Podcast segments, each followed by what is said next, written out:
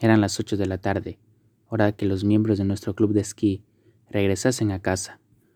Todos entramos en la furgoneta y nos dirigimos a la escuela. En el momento en que pasábamos junto al pequeño cementerio, un ciervo saltó del bosque y se puso en medio de la trayectoria de la furgoneta.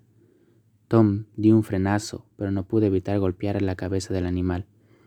El impacto arrojó en el gamo a la cuneta. El animal se debatía por ponerse en pie, pero se había roto la espalda, y todo en cuanto podía hacer era mover la cabeza de adelante y atrás. ¿Qué hicimos? Salimos de la furgoneta y empezamos a reírnos de él por ser tan estúpido que cruzó la carretera cuando nosotros pasábamos por ahí. ¿Le arrojamos piedras para darle en la cabeza? Claro que no. Todos estábamos llorando a causa de que nos podíamos aliviarle el dolor o calmar su miedo. Habríamos hecho cualquier cosa que hubiese servido de algo. En todos los barrios, las escuelas, en las iglesias hay estudiantes que, como el siervo, están heridos. Quizás su dolor no sea físico, pero saben que es ser rechazado y no encajar quizá no sean tan atractivos como los demás, o les cueste mucho aprender, o no son nada populares.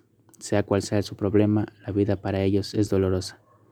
Por tanto, como escogidos de Dios, santos y amados, revístanse de afecto entrañable y de bondad, humildad, amabilidad y paciencia. En lugar de infligir más dolor a los que sufren, ¿por qué no buscamos maneras de darles aliento?